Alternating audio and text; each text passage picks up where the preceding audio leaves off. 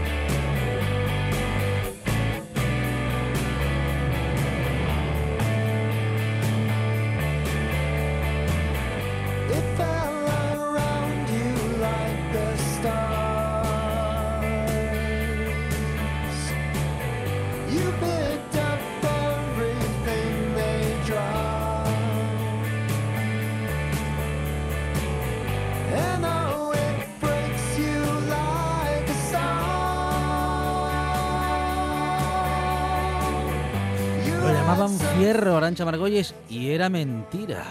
Eso es lo que dice por lo menos la sinopsis del libro que vamos a presentar ahora. Claro, porque es la última novela de Francisco Narla, libro que nos hace viajar a la época de la batalla de Navas de Tolosa, la Reconquista, un periodo tan discutido como apasionante. Es el marco donde se sitúa Fierro. Su autor está hoy con nosotros al otro lado del teléfono porque presenta novela en estos días en Asturias. Francisco, ¿qué tal? Buenas tardes. Buenas tardes, un placer estar de nuevo con vosotros y volver a Asturias. Bueno, Francisco, el placer es eh, nuestro. ¿Cuándo vamos a poder asistir a esas presentaciones de Fierro, Francisco? Pues mañana por la tarde estaré en Oviedo, en la Casa del Libro, de las 5 a las 8 de la tarde, firmando ejemplares y hablando con todos los lectores que quieran. Y el día siguiente, el viernes, estaré en Gijón, en la librería Te Gusta Leer, a partir de las 8 con una presentación y firma.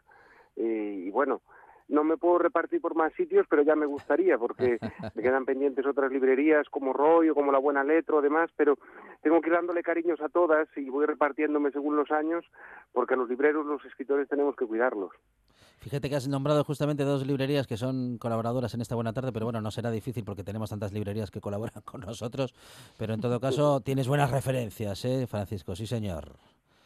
Bueno, Bueno, eh, sí. eh, con alguien que me queda tan cerca y a quien tengo tanto aprecio, pues intento irme repartiendo, repartiendo y cada año voy haciendo las cosas en una librería distinta y demás para, bueno, para darles mimos a todos, para que todos puedan vender y para que todos estén a gusto.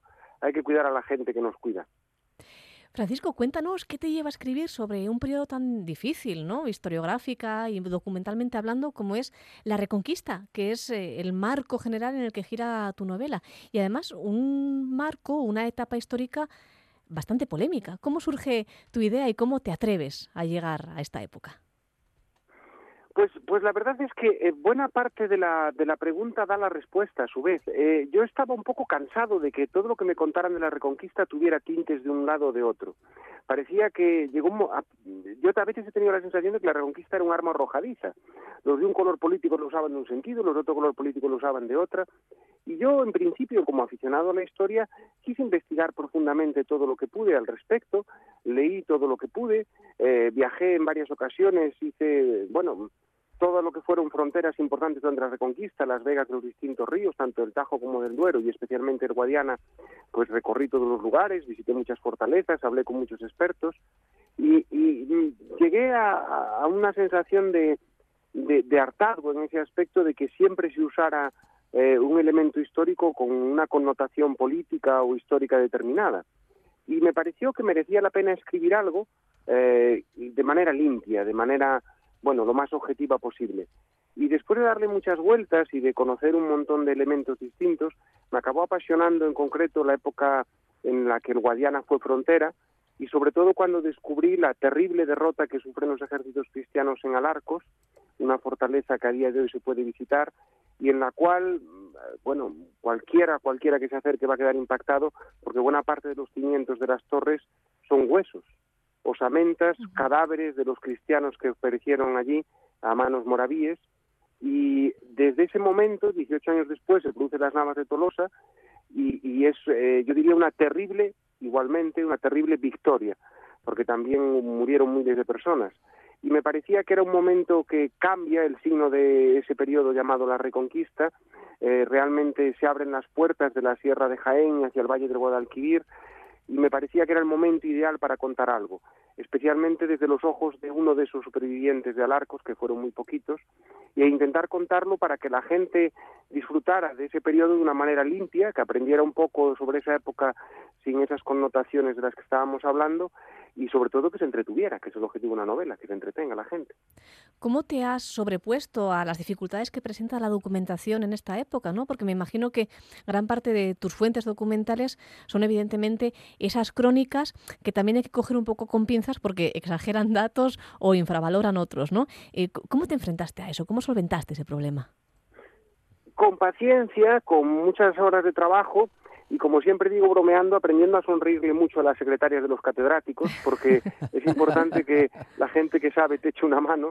Y, y lo cierto es que eh, en cuanto a las crónicas tienes toda la razón, Arancha. La verdad es que uno lee a Jiménez de Rada hablando de las, de las Navas de Tolosa y hay una referencia, hay unas referencias heroicas y demás, y que eh, eh, el que lleva el pendón atraviesa todas las tropas moravíes sin ningún problema, y, y el obispo instando al rey, muramos hoy hoy aquí eh, Su Majestad, vos y yo, eh, defendiendo el cristianismo. Vete a saber tú si Jiménez de Rada llevaba los calzones cagados cuando vio, y, y, claro, él lo cuenta de una manera tan heroica, pero cuando las lees desde el otro punto de vista, desde el punto de vista eh, almohade, moravío, como le queramos llamar, eh, también pasa lo mismo. Eh, perdimos, pero perdimos porque nos dejamos perder, como aquel que dice que si nos hubiera dado la gana hubiéramos ganado, en el caso de las lavas de Tolosa. Entonces, hay que cogerlo todo con mucha cautela, intentar, eh, bueno, limpiar la paja y, y, y, sobre todo, si uno acude a las fuentes modernas, tener mucho cuidado, porque como decíamos hace un momento, hay unas connotaciones políticas que yo tampoco logro comprender el por qué está ese toma y daca de, de, de, de, todos los lados preguntándose los sentidos de la reconquista. Así que las, las antiguas fuentes tienen sus carencias, las nuevas también, total que al final uno tiene que hacerlo con mucho cuidado, como si estuvieran arenas movedizas y con muchas horas de trabajo. Básicamente el secreto son muchas horas de trabajo. Y finalmente el resultado es Fierro, esa novela que ya podemos tener entre nuestras manos para disfrutar y que a mí me gustaría preguntarte un poco, sin spoilers evidentemente, ¿cuál es la historia que podemos encontrar? ¿Qué nos narras? Eh, se sitúa a caballo entre la batalla de Alarcos y la batalla de Navas de Tolosa, pero ¿cuál es la historia? Bueno, pues aquí es donde tenemos que ver gallegos, asturianos y cántabros. Yo descubrí una figura muy curiosa de los ejércitos de Castilla, de la cual no tenía ni idea hasta que me puse con estas investigaciones, que eran los llamados atajadores. Para que nos entiendan los oyentes, eran algo así como los boinas verdes de las películas americanas, eran los tipos que eran capaces de adentrarse en las líneas enemigas, los que buscaban los lugares para pasar un río, los que buscaban los lugares para tener una emboscada, los que intentaban evitar el hecho de cualquier trampa posible, eh, bueno, los que iban con todo el cuidado y el mimo eh, para que no les despellejaran o no les rebanaran el pescuezo, porque se estaban jugando el pan día a día y la vida eh, casi constantemente. Y resulta que muchos de ellos vinieron de toda la zona norteña, en parte por la presión social eh, que, que, que, supuso la acumulación de entidades nobiliarias en el norte, en parte porque no había demasiados recursos y no quedaba más remedio que ganarse el pan peleando en las fronteras, Y, y, de ahí se me surgió la idea de que uno de esos supervivientes de la terrible batalla de Arcos, de origen gallego, porque yo siempre procuro hacer un poco de patria, pues eh, decidiera mm, mostrar ese mismo hartazgo que yo sentía al leer tanta documentación y renegar tanto de unos como de otros e irse a vivir a la frontera que supuso la Vega del Guadiana, un lugar que en aquellos tiempos debió ser complicadísimo. Hay historiadores que dicen que la esperanza de vida de los colonos de esa frontera era inferior a un año. Tenemos que pensar que el paludismo era galopante, pensemos hoy en las tablas de, de Daimiel y los humedales del Guadiana, está erradicada todo ese tipo de enfermedades, porque ya los mosquitos no son el problema que fueron, pero en aquellos tiempos medievales se hablaba de que acercarse a aquella vega suponía morir de fiebres a los pocos días. No sabían la causa, pero la causa eran las picaduras de los mosquitos.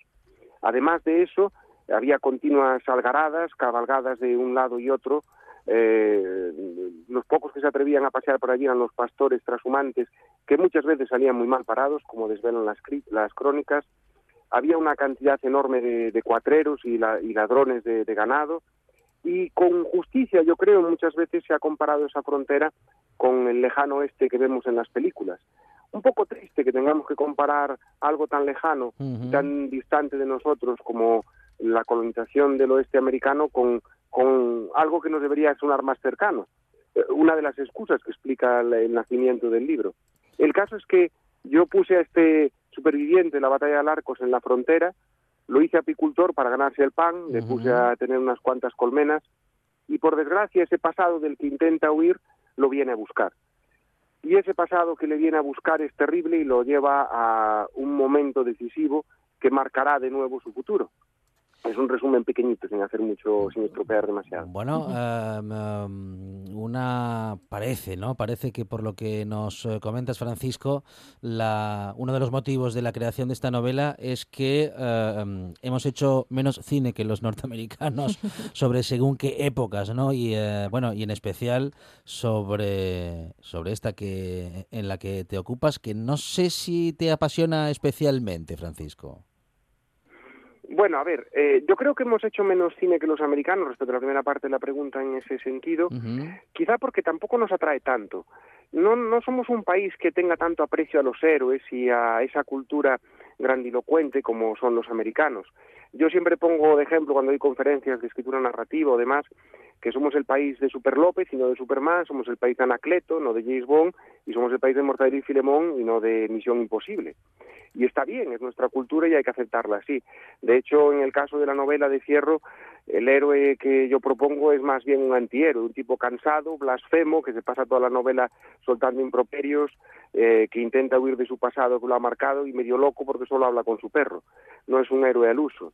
Y la segunda parte de, de- la pregunta, cuando hace referencia a, a si es un periodo que me apasiona especialmente o no, a mí eh, me apasiona la historia en sí. La, verdad es que cuando, pues pues yo qué sé, pues hablando de Asturias, con, por visitar cualquier castro, ir a Cangas, en Gijón, eh, la- las, muestras romanas de la vida romana, eh, no sé, eh, bueno, ya voy hablando en términos más cercanos, los asentamientos de Pelayo, la Usera, este tipo de cosas, cada vez que las visito me da la impresión de que voy a ver en cualquier momento apareciendo ese personaje histórico que justifica ese momento.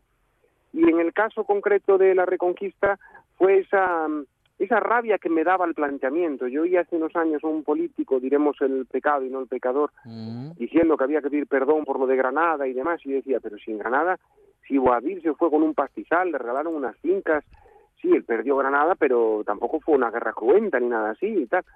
Me parecía incorrecto. Y luego te pones a leer y ves que otro lo plantea de una manera completamente distinta. Y insistiendo en lo que respondía a otras preguntas, yo lo que quería era mostrar una novela que fuera limpia, que le diera a conocer la gente ese periodo de una manera eh, no sesgada y, a la vez entretenida, porque me parece que es muy poco conocido y que, y que merece la pena conocerse. Francisco, a lo largo de toda tu bibliografía has investigado y has escrito acerca de un montón de etapas históricas. Tu libro Donde aullan las colinas nos retrotrae a la historia antigua, en Asur y en Laín nos vamos a la Edad medieval, a la Edad Media, y en Ronin nos vamos a la Edad Moderna, al siglo XVI, y finalmente pues los Lobos del Centeno también nos aproxima al albor del, del siglo XX. Eh, me imagino que, claro, eh, la labor de documentación para una y otra novela varía mucho en función de la época de la cual de la cual escribes. ¿Qué es lo más difícil a la hora de enfrentarse a la creación de una novela histórica de una u otra época? Bueno, lo más difícil puede que sea algo que te sorprenda, Arancha. Lo cierto es que lo más difícil es saber desechar. Yo eh, creo que los escritores a veces cometemos el error de querer volcar en nuestros textos todo aquello que descubrimos.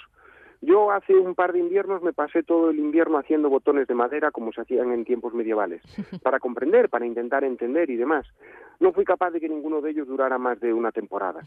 Eh, es, es algo que me, me apetecía conocer y que descubrí las dificultades que suponía y que daba a explicar por qué la mayoría de la gente humilde en la época medieval se ataba la ropa. Porque los botones buenos o eran de metal o eran de hueso y eso eran caros. Eh, hay muchas cosas y detalles así. Cuando escribí la IN, que hablaba de instrumentos medievales, visité una- un taller de mm, cordelería para hacer cuerdas para instrumentos medievales como la uz o, o las gigas. Eh, por cierto, es una visita que no recomiendo mucho porque las tripas de vaca tensadas y curtidas huelen fatal. Pero bueno, el caso es que tuve que descubrir un montón de cosas y lo que hay que hacer en realidad es saber verter solo pinceladas que den veracidad al relato, pero sin abusar de ello. No puede el escritor por decir, bueno, como me he pasado seis meses, pues eso, como he dormido al pie de una higuera junto al Guadiana, como he estado en Alarcos, como he estado en las naves de Tolosa, voy a volcar todo eso, todo lo que he descubierto y que se note que he estado un año estudiando. No. La historia tiene que tener los aderezos suficientes para ser veraz, para ser coherente, para tener sentido en el momento en que la quieres escribir, pero nunca, nunca debes eh, pretender volcar todo lo que descubres. Eh, como decía Chekhov, el arte de escribir es el arte de borrar párrafos. Y es muy importante en este caso de documentación no dejarse llevar. Hay que salpicarla de manera correcta para que suene, para que parezca y para que dé esa sensación, para que huela al periodo histórico que corresponde, pero siempre sin abusar. No debemos olvidar que una novela lo que tiene que hacer es entretener. Eso es lo primero. Como decía Dalí, es una frase que me encanta, lo mínimo que se le puede pedir a una estatua es que se esté quieta. Pues una novela lo mismo, lo que tiene que hacer es entretener. Si uno quiere eh, demostrar que ha estudiado mucha historia o que ha tenido un periodo de documentación complicado, eh, pues lo que tiene que hacer es escribir un ensayo, pero no una novela. Bueno, un ensayo también puede entretener mucho, Francisco, pero, mm, Pero bueno, de otra manera. digamos que de otra manera y en todo caso mm, po- podríamos decir que no es algo que le pudiéramos exigir del todo a un ensayo, o sí. No, bueno, claro, tienes razón, a lo mejor no me he expresado bien. Evidentemente un ensayo que esté bien escrito tiene que ser fácil de leer Claro, también, claro. entretenido y Mm, demás. mm. Eh, aunque bueno, yo cuando daba clase de aerodinámica aplicada es muy difícil hacer entretenidas las ecuaciones de mecánica de fluidos, pero lo cierto es que un ensayo sí, claro que tiene que ser entretenido. A lo mejor no me he explicado bien, pero una novela tiene que tener oh, un, un interés y un objetivo en el puro divertimento del lector, mientras que el ensayo, el objetivo principal es, por supuesto, la enseñanza. En cualquier caso, eh, en ambos dos estilos literarios tienen el compromiso de ser fáciles de leer, de ser entretenidos y demás. Pero el objetivo de la novela es diferente, por supuesto. Y en eso es en lo que me refiero al saber muy bien discernir cuánto se vuelca de la documentación. En la novela no hay que, no hace falta andar poniendo referencias y tal, y, bibliografía, y andar diciendo, y según en los hechos arqueológicos, este, no, la novela tiene que funcionar como historia, el ensayo tiene que ser riguroso. La novela, por ejemplo, yo a veces cuando doy conferencias pongo siempre este tipo de, de- ejemplos que suelen hacerle mucha gracia a la gente, pues son muy conocidos. Yo le pregunto a todo el mundo, ¿todo el mundo sabe quién es Elion Ness? Y todo el mundo en los auditorios levanta la mano. Claro, claro que lo sabemos y tal. Hasta el otro día me dijeron que era Kevin Costner. Y bueno, ese era el actor. Iba a decírtelo Vale. yo, es Kevin Costner. Claro, bien. Y yo pregunto, vale, el gran adalid de la lucha contra el contrabando ilegal de alcohol y demás Mm, y no sé mm. qué. Todo el mundo se sitúa. Y yo pregunto, ¿y de qué murió Leon Ness? Y ella no sabe nadie la respuesta, porque ninguna de las películas lo ha mostrado. Pero es que Leon Ness le calzaba por las mañanas a la cazalla de forma muy dura y murió por una cirrosis hepática galopante. Cabe aquí decir que no todos los cirróticos tienen son, son alcohólicos y demás, cuidado, que no, iramos- no debemos herir sensibilidades. Pero en el caso de Leonés sí, bebía como un cosaco. Claro, en ninguna película se ha mostrado eso porque estropearía la historia. Mm. Bueno, pues un ensayo de, sobre la vida de Leonés tiene que contarnos que era alcohólico y una novela que cuente las aventuras de Leonés, pues a lo mejor no lo necesita. La película de Brian De Palma es fantástica, la versión de Los Intocables, y no te explica esos problemas eh, con el alcohol de Leonés. Y la historia funciona de por sí, porque el objetivo es entretener, no descubrirte la vida de Leonés. No sé si con este ejemplo me he explicado bien. Sí, sí, sí, fantásticamente. Recordamos entonces las dos presentaciones del libro de Francisco Narla de Fierro, mañana jueves en Oviedo en la Casa del Libro y el viernes en Gijón en la librería Te Gusta Leer. ¿A qué horas, Francisco? Eh, estaremos en la Casa del Libro de las 5 a las 8 en Oviedo y en Te Gusta Leer a partir de las 8 para que le dé tiempo a la gente a seguir el trabajo y demás. Y que se animen porque la presentación será divertida. Yo hago bastante el payaso en las presentaciones y eso, intento que la gente se ría y si puede ser que sea un buen regusto de, no sé, a veces cuando uno asiste a alguna presentación literaria te dan ganas de acabar prendiéndole fuego al chiringuito porque se vuelven un poco aburridas. Y yo intento, que yo creo que los escritores tenemos la obligación de hacerlo un poco divertido para la gente que asiste a ese tipo de eventos. Es Francisco Narla, autor de Fierro, una novela que, mm, bueno, damos fe ¿eh? de que es realmente muy interesante y que a poco que aplique mm, su forma de haber, bueno, su, su- su modo de haberlo relatado en esta buena tarde, en estos minutos, seguro, seguro que resulta muy entretenida. Una palabra, Francisco, que, mm, bueno, no sé si te entusiasma mucho lo de que una novela sea entretenida, digo, por lo genérico del, del palabra. Bueno, sí, sí, a mí me gusta mucho decirlo así. Yo creo que sí, debe ser una novela, debe ser entretenida. Evidentemente, eh, eh, como decíamos hace un momento, muchas otras cosas tienen que ser entretenidas, pero una novela tiene que tener su objetivo fundamental, sin duda. Para mí es el, el- la, la máxima que empleo a la hora de escribir. La novela tiene que funcionar como historia y ante todo eh, tiene que funcionar en, eh, para el lector como algo, como un cuento, como una narración completa. Después, si además se aprende y se pasan otras cosas, mejor. Y ya cuando es buena de verdad, yo creo que lo que distingue las buenas historias es que las buenas de verdad se recuerdan. Cuando nos queda ese regusto y años después pensamos en ellas y demás, una de las cosas que más orgullo me produce es cuando me dice alguien que, que le regala su novela, en una de mis novelas a su hijo, que se la regala a su nieto, que, que van pasando los años y mis novelas siguen en las librerías porque la gente las recuerda. Eso significa que algo está bien hecho en el trabajo. Francisco Narla, autor de Fierro. Francisco, muchísimas gracias y enhorabuena. A vosotros, a vosotros, dejadme compartir con vosotros una última cosa y es que ya sabemos que hay segunda edición de Fierro. ¡Ah, qué bueno! bien que yo te- tengo que pagar facturas, tengo una niña pequeña, otra en camino, sí que los Mm, lectores la vayan comprando de cinco en cinco para regalar y tal, y es una gran noticia. Que están las navidades ahí al lado, además. Sí, señor. Claro, claro, es un regalo fantástico. Muchísimas gracias, un abrazo y enhorabuena por la segunda edición. Muchas gracias a vosotros. Buena tarde a todos. En toda Asturias. En toda Asturias. RPA. Esta es tu radio.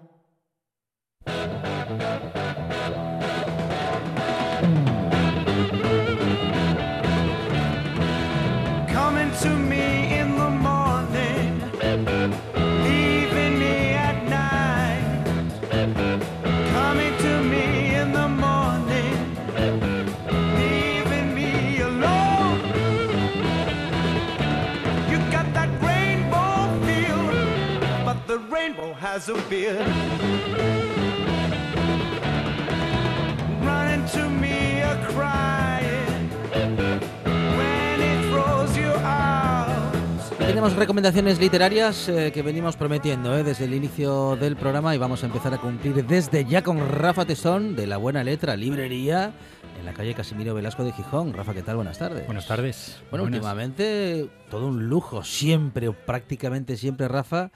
Tenemos recomendación con escritor, escritora, vamos, con autoras o autores en, en el estudio. ¿eh? Hombre, yo creo que eso es lo mejor que podemos hacer porque nadie sabe, nadie sabe tan bien el proceso de escritura y lo que Mm, cuenta un mm. libro como la propia autora.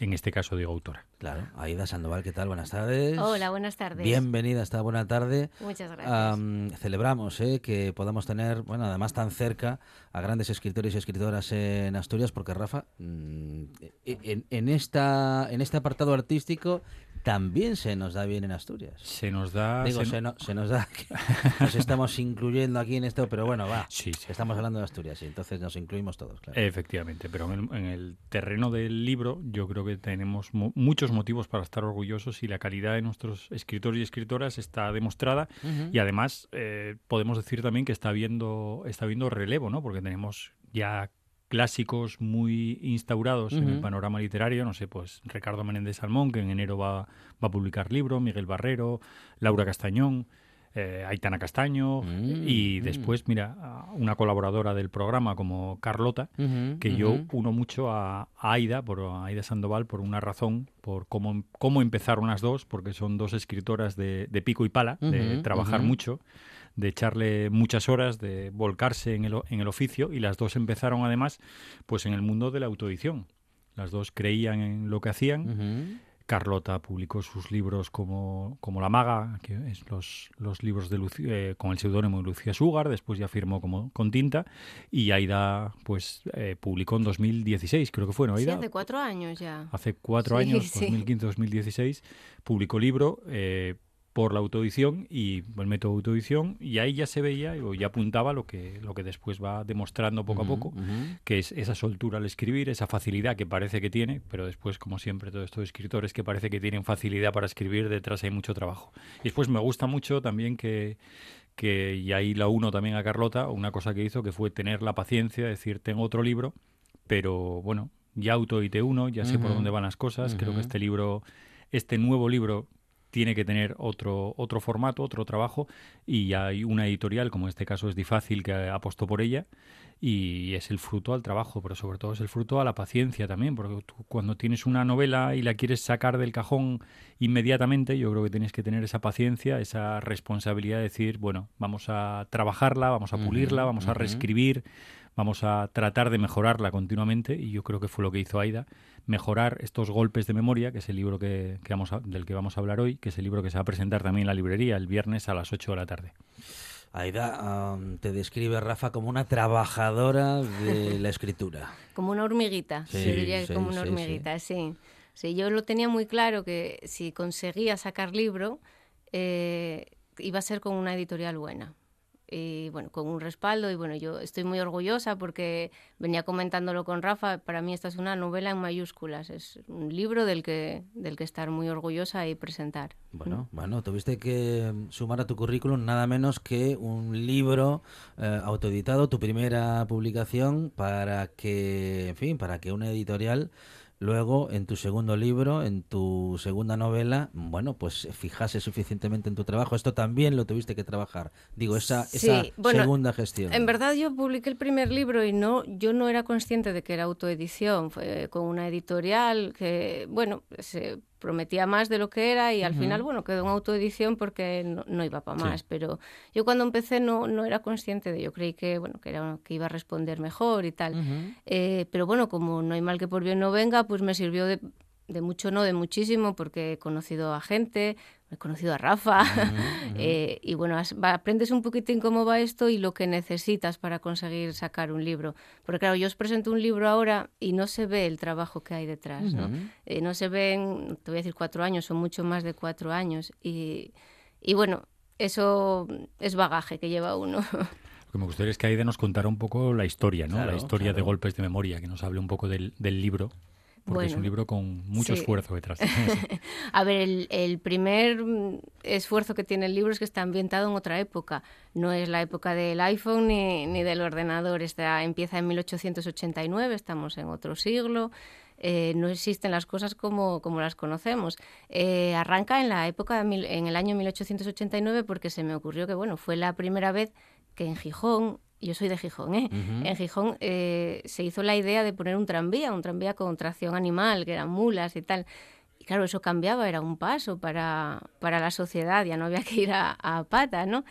Eh, entonces, bueno, y empieza ahí, es, un- es una historia de, de, es un- de más de cinco décadas, es una historia familiar, entendiendo como familia a personas que no tienen por qué tener lazos de sangre, ¿no? Pero con un periodista de protagonista, además. Sí, es que en aquella época eh, empezaba el poder emergente de la prensa, la prensa Ujú. empezaba a tener un peso en la sociedad, empezaba la gente a leer, que claro, no era afortunados pocos, ¿no? Los que sabían. Había la historia tiene caciques, porque de aquella había el caciquismo, estaba en Ujú. toda España y en, y en Asturias, por supuesto, también, la clase obrera, a la que muchos hemos pertenecido los antepasados, y la prensa. Si conjugas todo eso, ¿qué, hay? La revolución. Revolución agraria, todos queremos mejorar. eh, entonces, bueno, yo la puse ahí, la historia, y bueno, creo que, que quedó bien.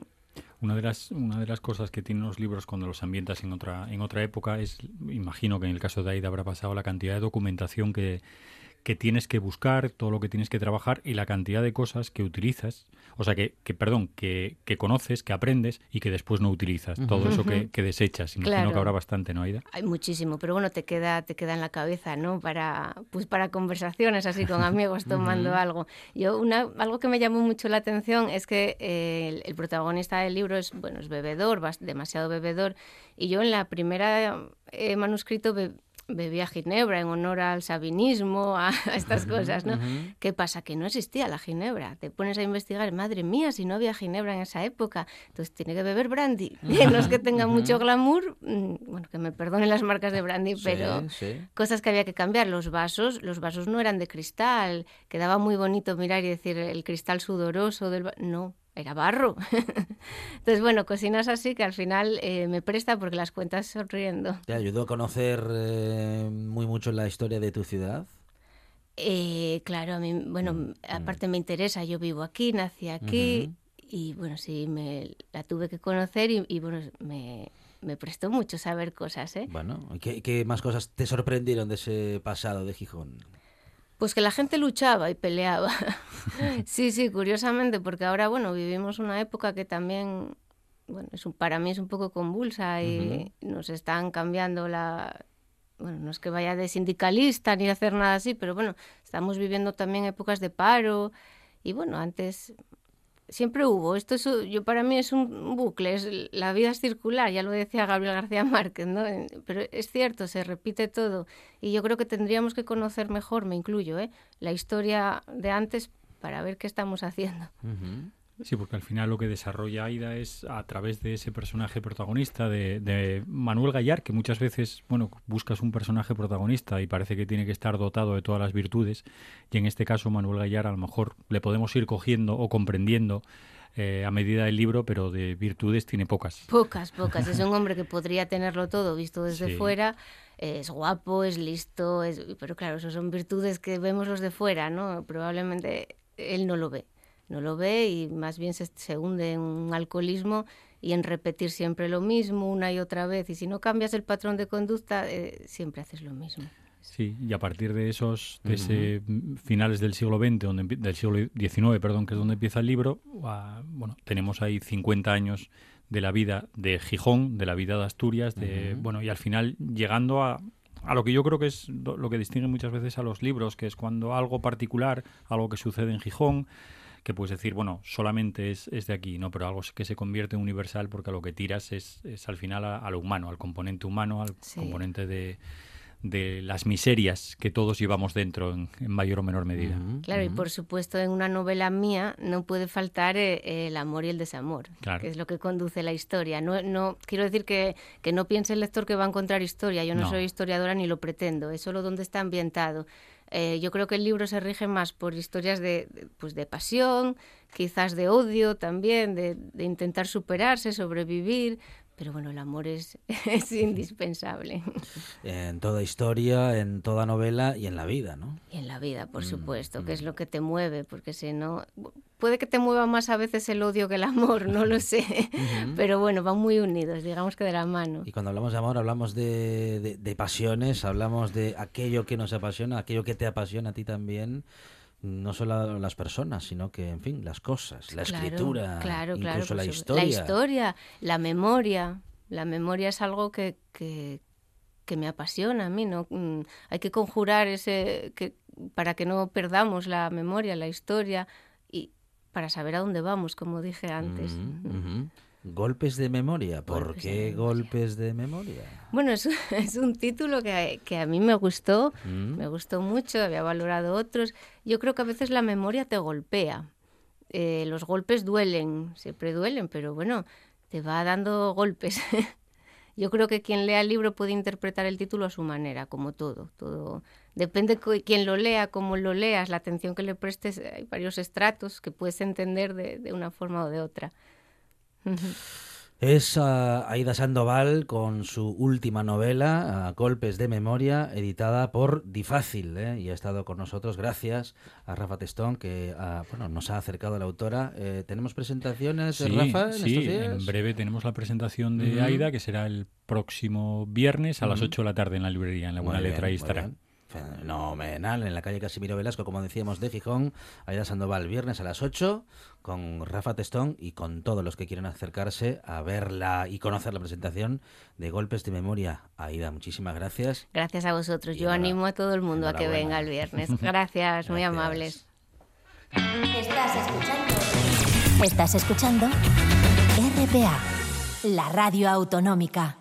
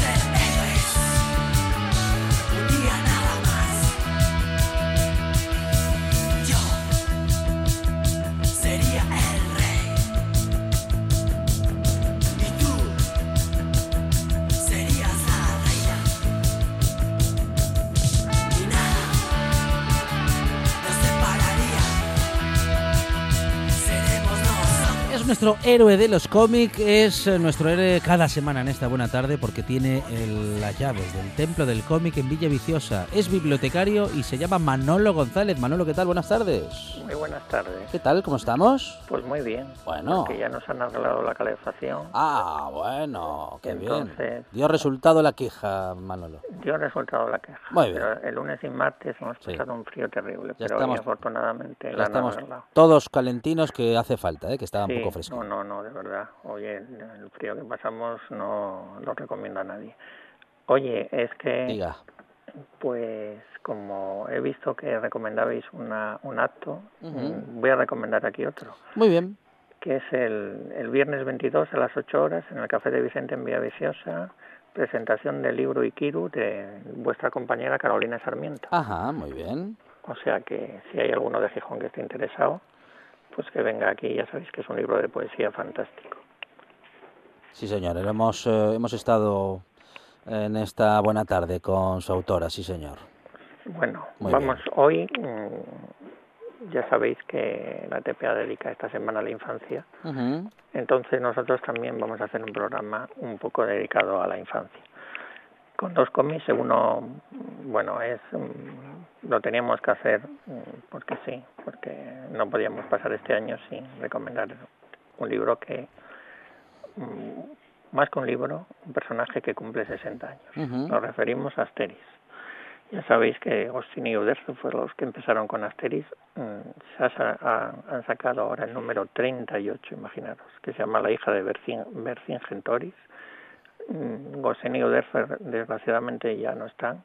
Lo han cogido, el texto es de Jan Ives Ferri y el dibujo de Didier Conrad y lo sigue publicando Salvat. Como ya digo, 2019 es el gran año de Asteris, pues los personajes cumplen 60 años y se publica un nuevo y ansiado álbum. Como sigue la tradición de la alternancia, la nueva aventura de Asteris y Obelix se desarrolla en la célebre aldea Gala. Tras la escapada a Italia que supuso Asteris en Italia en el año 2017, ahora toca regresar a Armórica para asistir a una reunión que solivianteará a los habitantes de la aldea. La hija de Vercingetorix es el resultado de la cuarta colaboración entre el guionista Ferri y el dibujante Conrad. El dúo siempre dispuesto a imaginar nuevas aventuras se introduce de nuevo en el universo creado por Goscinny y Uderzo. La hija del célebre jefe galo Vercingetorix, perseguida por los romanos, encuentra refugio en la aldea de los irreductibles, el único lugar de la Galia ocupada que puede garantizar su protección. Y lo menos que se puede decir es que la presencia de esta adolescente, distinta a todos los demás, va a provocar muchos enfrentamientos intergeneracionales. He oído que recuerda un poco, que es como un homenaje a la famosa esta Greta. No sé si recordáis esta Greta que defiende los movimientos ecologistas. pues bueno, pues nos parece estupendo que los dibujantes y los guionistas de Asterix Mm, se recuerden un poco a, a Greta que tiene un apellido impronunciable y que bueno y también Asterix pues haga un poco por la por el medio ambiente. Y el segundo es maravilloso. Mario Torrecilla y Artur la, la Perla publican una pequeña mentira. Uh 414 páginas. Enzo es un niño que juega para un club de fútbol local y tiene el talento suficiente para convertirse en profesional. Sin embargo, su padre ha estado en una espiral autodestructiva desde que comenzó a beber y se divorció. Mientras, Enzo se siente impotente y ansioso, pero se niega a renunciar a su padre. Pronto, un ojeador del Arsenal inglés se da cuenta de las habilidades del chico. Enzo ve la oportunidad de reavivar la esperanza de su padre, pero a pesar de todos sus esfuerzos, no es seleccionado. Entonces decide mentirle y le dice que lo han fichado, que se lo llevan a Inglaterra. Así comienza la mentira de Enzo, un enredo intencionado con el único objetivo de sacar a su padre del agujero en el que se encuentra. Julien Raponot ha llevado al cine una pequeña mentira, cuyo estreno en salas comerciales estaba previsto en octubre de 2019. Muchos futuros de los padres son de que todo el mundo piensa que tiene un Messi. Desgraciadamente Messi y Cristiano Ronaldo solo hay uno. Así es. Y no todos están, bueno, destinados a ser estrellas, bueno, eh, ni del fútbol ni de prácticamente nada, Manolo. Bueno, están o estamos. Sí, sí. ¿Eh? Así que es, es muy recomendable para muchos padres, más que para crías. Pero muy bueno. Bien, muy bien. Así que vamos a hacer un resumen. Sí, señor. 60 años de Asterix, se publica el número de 38, La hija de Vercingetorix, publicado por Salvat, y de Mario Torrecilla y de Artur La Perla, Una pequeña mentira, una historia sobre los críos que juegan al fútbol y sus sueños. Es Manolo González desde Villaviciosa para el mundo. Manolo, gracias, un abrazo. Un abrazo.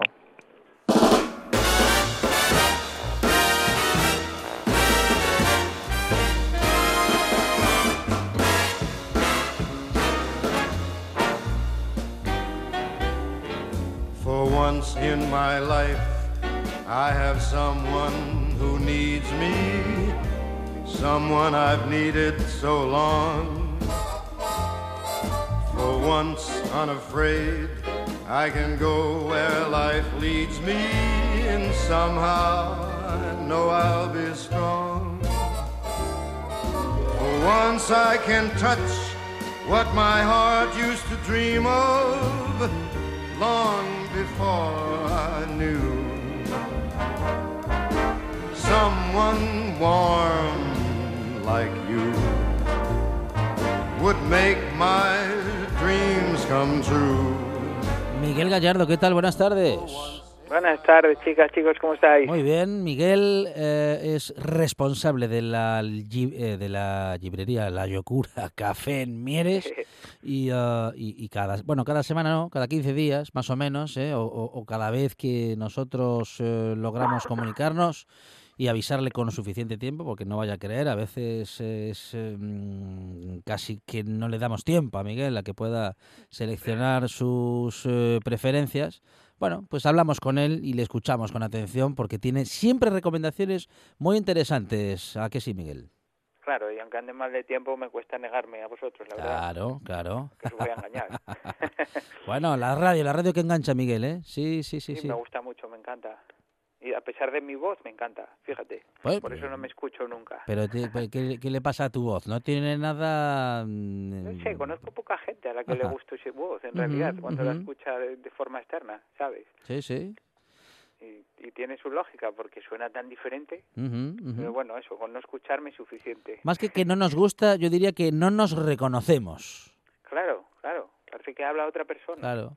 Por ti. Parece que estás haciendo un playback. Cierto. Te escuchas. Pues ahora Miguel habla y es Miguel, ¿eh? Aunque él, aunque él se escuche diferente. Bueno, ¿qué, qué, qué, ¿en qué estabas pensando, Miguel? Pues mira, tengo muchas cositas porque como siempre estamos eh, tramando y organizando, tengo muchas cosas.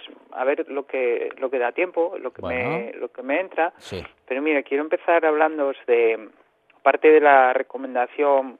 Tengo muchas recomendaciones en una, pero aparte de la recomendación más pura que os voy a hacer hoy, eh, el 1 de diciembre, que ya está ahí, porque esto va muy rápido, ya está ahí la sacrosanta Navidad, eh, a la hora del Bermú, a la una y media, van a estar aquí eh, Fulgencia Argüelles y, y Ángeles Caso, van a venir a presentar eh, Los Clamores de la Tierra, que es un clásico que ya escribió Fulgencio Argüelles en, en el año 96 y que ahora reeditan eh, Trave junto a Libros de la Letra Azul, eh, que es de- la, la editorial de, de Ángeles.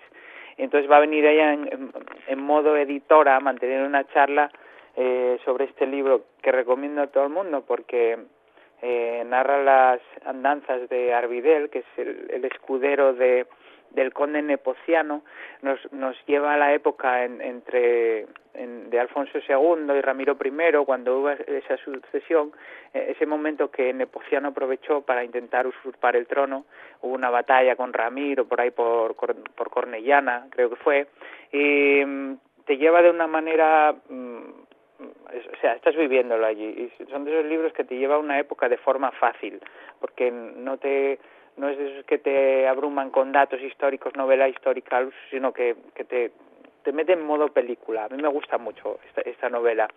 Em, es una edición eh, que sale este año y que está revisada por, por Fulgencio y que incluye planos y dibujos de, de Lorenzo Arias Páramo, que es profesor de la Universidad de Oviedo, de Historia del Arte, y comentarios de Javier Conde, catedrático de Historia. Entonces, eh, van a estar aquí el domingo 1 de diciembre, Fulgencio, Juan- que juega en casa, que es uno de los nuestros, de Sendera, y, y Ángeles. Aprovecho, por eso te digo que son varias recomendaciones. Bien. Aprovecho, Ángeles Caso vendrá más adelante, ¿Ah, sí? todavía no tenemos fecha, a presentar sus, su libro de cartas de amor que publica Lumen y que se titula Quiero escribirte esta noche una carta de amor, que mm, me, me encanta también. Eh, me llegó ayer, estuve ojeándolo incluye eso, las, las misivas que de, amor que mantuvieron gente como eh, mujeres como Emilia Pardo Bazá, Mary Wollstonecraft, eh, Simone de Beauvoir, eh, Virginia Woolf y son muy jugosas y son y siempre desde desde la postura feminista nada de este amor romántico al que caemos rendidos mujer sometida no no todo lo contrario. Eh, Ángeles Caso sabe indagar dentro de de la mujer y de su lado más feminista y más reivindicativo. Lo publica Lumen y yo te digo pronto todavía no tengo fecha pero pronto estará por aquí Ángeles con nosotros. Tengo otro acto muy potente en diciembre, pero no os voy a decir nada porque todavía no cerré fecha concreta.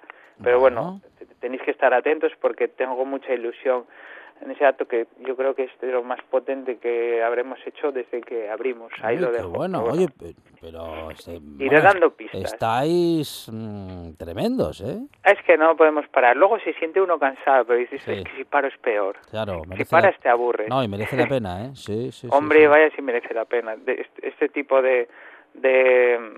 Porque lo llaman negocios, ¿no? Abrir una librería café, pero lo haces para esto, para tener cosas que de verdad te gusten.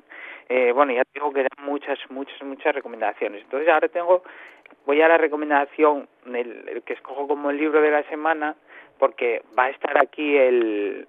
Me gustó mucho y voy a aprovechar que va a estar aquí el sábado presentándolo, que es... Eh, y además me gusta ir al asturiano, a la lengua de vez en cuando, que no la visito mucho. Bueno. Em, va a venir Emilio Ureta con su poemario Poemes del amor simétrico, que edita Saltadera, que es una obra que, que nos gustó mucho porque mm, es un canto al amor homosexual, de ahí lo de amor simétrico, pues Ujú, que es el canto de amor entre dos hombres, ¿eh? y yo considero este poemario eh, el libro de las minorías, por excelencia, porque si te das cuenta es poesía, eh, temática homosexual, escrito en asturiano y de, y de un autor de Riva de Sella formado en el mundo del teatro, que es de las artes la más minoritaria. Entonces, casi el libro por excelencia de las de las minorías. Em, nos gusta mucho la poesía de, de Emilio Ureta, que ya os digo, va a estar aquí el sábado por la tarde. Y tengo un poema preparado para leeros, eh, pero bueno, casi lo dejo para el final. Yo creo que tenemos tiempo. Ojo, ojo, que no, no, no- no nos vayamos a quedar sin tiempo. sí, ¿eh? luego se me va la pizza, pero bueno, voy a intentar calcular bien. Bueno. Em, Ahora también mismo te día- quedan cuatro minutos y medio. Basta, chupado, mira. También en su día os hablé de Eduardo Galeano, al que me acerco a menudo, que tiene un libro que ya os comenté que se llama Los hijos de los días, que eh, explica un hecho histórico por cada día del año. Y, y hoy, como es 20 de noviembre, fecha muy significativa, todos se acuerdan de, del dictador que murió en la cama, Franco. Eh, pero a mí me gusta más acordarme de Durruti, que fue que murió en un 20 de noviembre también, al inicio de la Guerra Civil. Recomiendo también la, la superobra de Paco González, Lluvia de Agosto, de Jadelata. ¿Ves? Ya te digo, son todas recomendaciones que van surgiendo. Muy bueno, muy bueno. Y es también el Día del Niño. Entonces, por el Día del Niño, eh, Galeano escribió esto, que es muy cortino y que os, y que os voy a leer. A se llama Niños que dicen. Dice, hoy es el Día de la Infancia. Salgo a caminar y me cruzo con una nena de dos años o poco más, esa edad en la que todos somos paganos. La nena viene brincando, saludando al verderío. Hola, Pastito. Buen día, Pastito. Después se detiene a escuchar a los pájaros que cantan en la copa de un árbol y los aplaude. Y al mediodía de este día, un niño de unos ocho años, nueve quizá, me trae a casa un regalo. Es una carpeta llena de dibujos. El regalo viene de los alumnos de una escuela montevideana, del barrio del Cerrito de la Victoria, y el joven artista me lo ofrece explicando. Estos dibujos somos nosotros. Es precioso, es que Qué explicar la historia así, como qué la explica bueno. Galeano, na- nadie la explicaba como él, y siempre del otro lado, del lado de los, de los, de los más pobres. Es Y que era, sí. era muy bueno. Era, era, era muy grande, Galeano. Sí, sí, y ahora sí. voy a ir al poema para que me dé tiempo, que no me pille el toro como siempre, eh, de, de Poemas del Amor Simétrico de Emilio Ureta, y que se llama El Permiso, y se retrotrae a 2005 cuando Zapatero aprobó la ley de matrimonio homosexual, para, para poneros en contexto. Entonces se llama El Permiso y dice así. Ey, que podemos casarnos. Dixéronlo esta mañana en Congreso los diputados que somos decentes, dixeron, e a todos os efeutos dende agora como ellos, como el resto. Decentes, oyisti, iguales, dixeron, como los demás, decentes, e que dende agora, como el resto, podemos casarnos, decentes por fin, visti, como to pai el mío, como el to hermano grande como el de mío, como mío huelo el putero, e como el tuyo, sí, to huelo, el que te dixere que de poller escoller, prefería vete ni hacer en sin brazo, que de la condición nuesa.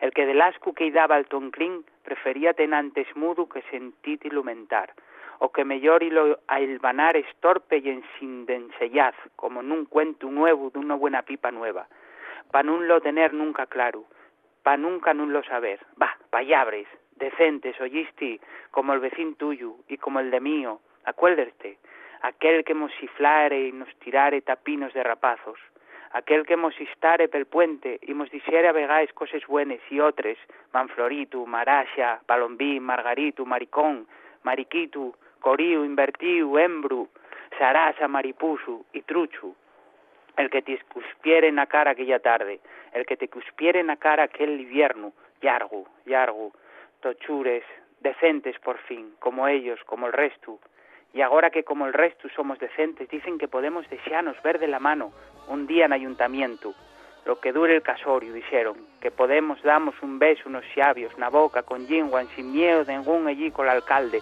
delante del alcalde, lo que dure el casorio. Estoy llamando a todo el mundo para contailo.